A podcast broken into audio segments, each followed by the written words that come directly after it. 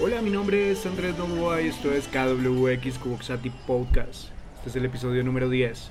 La comunicación contiene en sí misma múltiples formas de violencia. Preludio. Tal como llegan las mejores cosas en la vida, libros, documentales, series, películas y personas sin necesidad de buscarlas, me topé frente a un documental, a un unipersonal de Broadway en Netflix de nombre John Leguizamo y la historia latina para idiotas, que todos deberíamos ver en algún momento de nuestras vidas, recomendadísimo para que lo vean. Y escuché allí una frase que la verdad no me he podido sacar de la mente.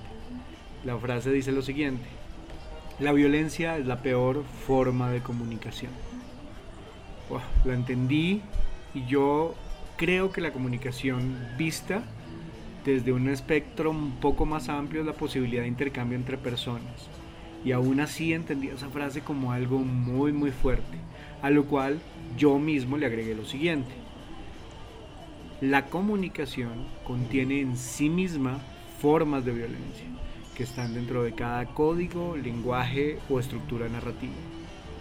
Así, en el episodio de hoy trataré de reflexionar sobre la comunicación, desde cosas muy básicas hasta cosas muy tiranas, desde algo que pueda ser incomprensible hasta algo más irónico, con el único fin realmente de abrir el debate. Quiero que recuerden que esta es solo mi opinión, no quiero ejercer ninguna manipulación o conflicto de intereses, tan solo voy a colocar sobre la mesa lo que pienso y quiero compartirlo con ustedes. Puntos de fuga. La comunicación es cultura, herencia, experiencia, reconocimiento, historia, poesía. Es la forma que todos tenemos para relacionarnos unos con otros, para contarnos, para contar lo que vivimos. Y aún así somos parte de un entramado de conexiones impresionantes que están con nosotros y que nos llevan de un pensamiento a otro, que nos llevan a quedarnos quietos y a veces a no actuar y a quejarnos constantemente. Es la forma en que nos adaptamos al contexto en el cual vivimos, cómo se nos imponen otros sin dejarnos reaccionar. Es la manera en que permitimos que todas las formas de violencia contenidas en la comunicación ganen a la razón y pasen por encima de nuestras propias emociones. Así, hoy en día podemos ver todas las atrocidades que aparecen en los discursos de nuestros líderes la información incompleta manipulada de los medios de comunicación, la información que guardamos estratégicamente para relacionarnos con otros, porque al parecer todo es una competencia. El sistema nos ha metido en la cabeza que este es un juego interminable de demostración infinita de lo que valemos en razón del dinero que tenemos y el poder que ejercemos sobre los otros. Y esto nos ha llevado a buscar la felicidad en el resultado y no en el camino que recorremos.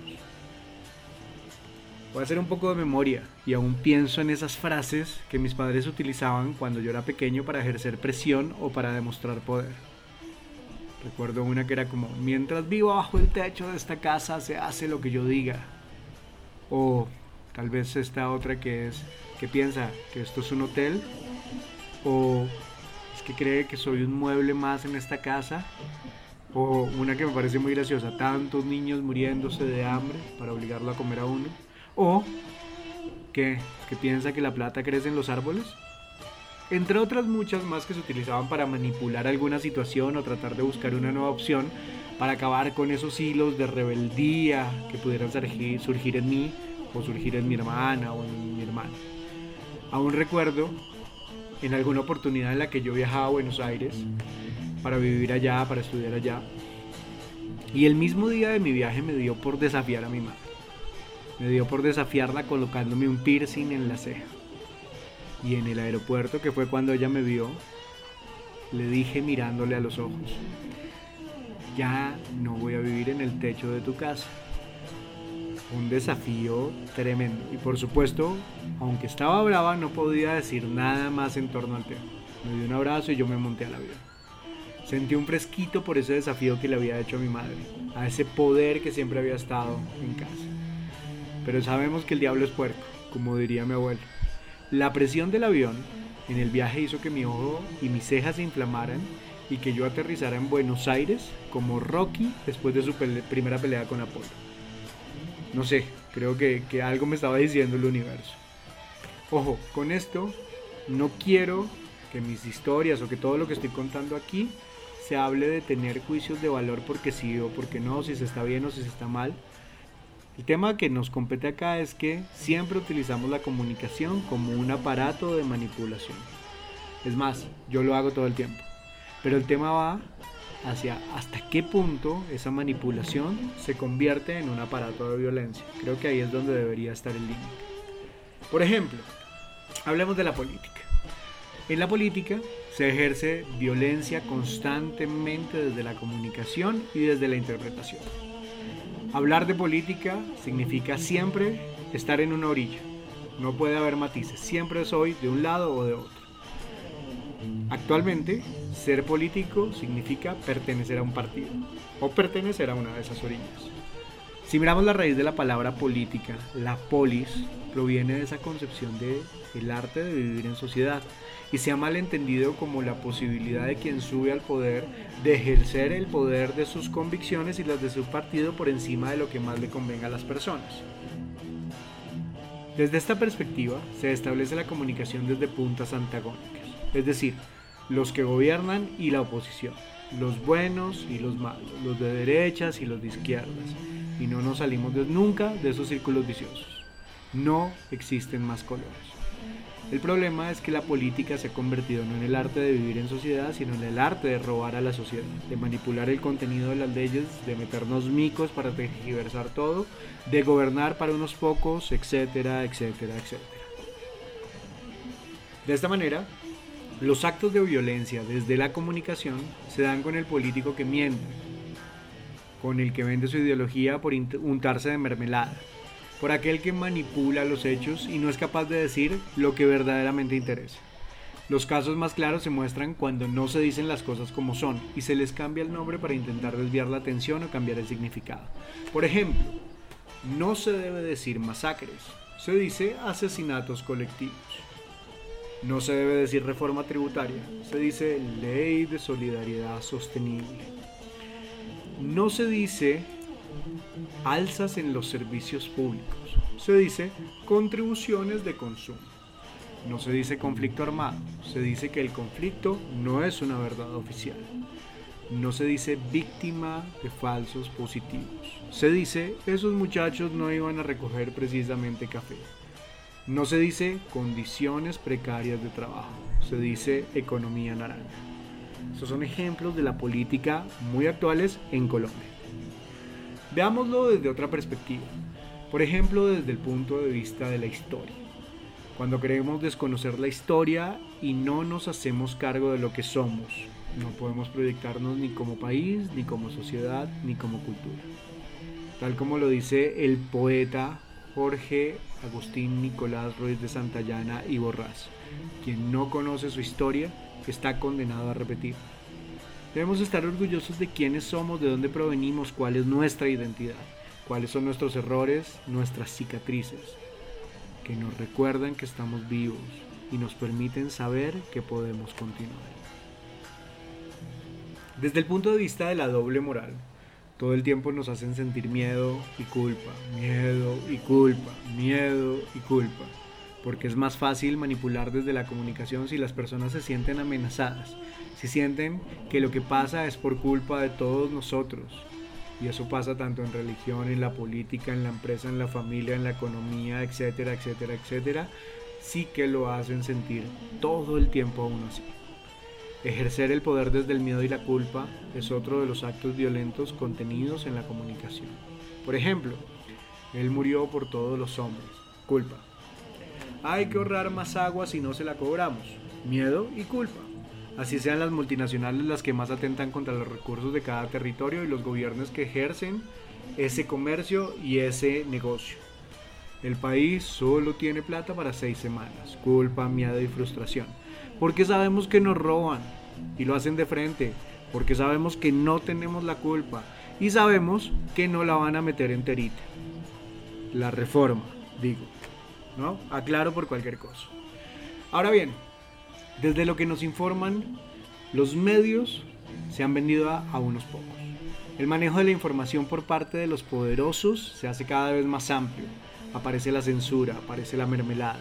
la violencia de las palabras alienadas que desinforman, o que presentan verdades a medios, o que repiten mentiras, o que repiten mentiras hasta el punto de hacerlas verdad, inventando enemigos, desacreditando opositores, generando tendencias de mentiras en redes sociales, creando categorías exageradas para sustentar puntos, generando cortinas de humos para distraer los propios errores, creando amenazas graves de pequeñas anécdotas, acusaciones sin pruebas, desviaciones de atención hacia otros hechos, arregando los miedos y las culpas para extrapolar conceptos, logrando el poder y la comunicación para unos pocos.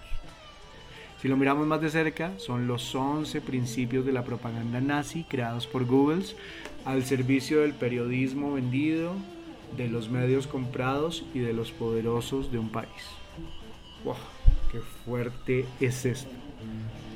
Miren que nos han vendido desde la comunicación que opinar es malo, que hablar de política y religión en la mesa es de mala educación. Nos han obligado a guardarnos nuestras opiniones, así cuenten con argumentos y criterio pero desde el deber ser, desde ese ser políticamente correctos.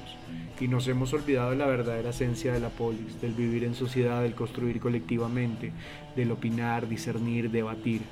Porque la comunicación, tal como lo he repetido a lo largo de este podcast, contiene en sí misma múltiples formas de violencia y asimismo la violencia es la peor forma de comunicación.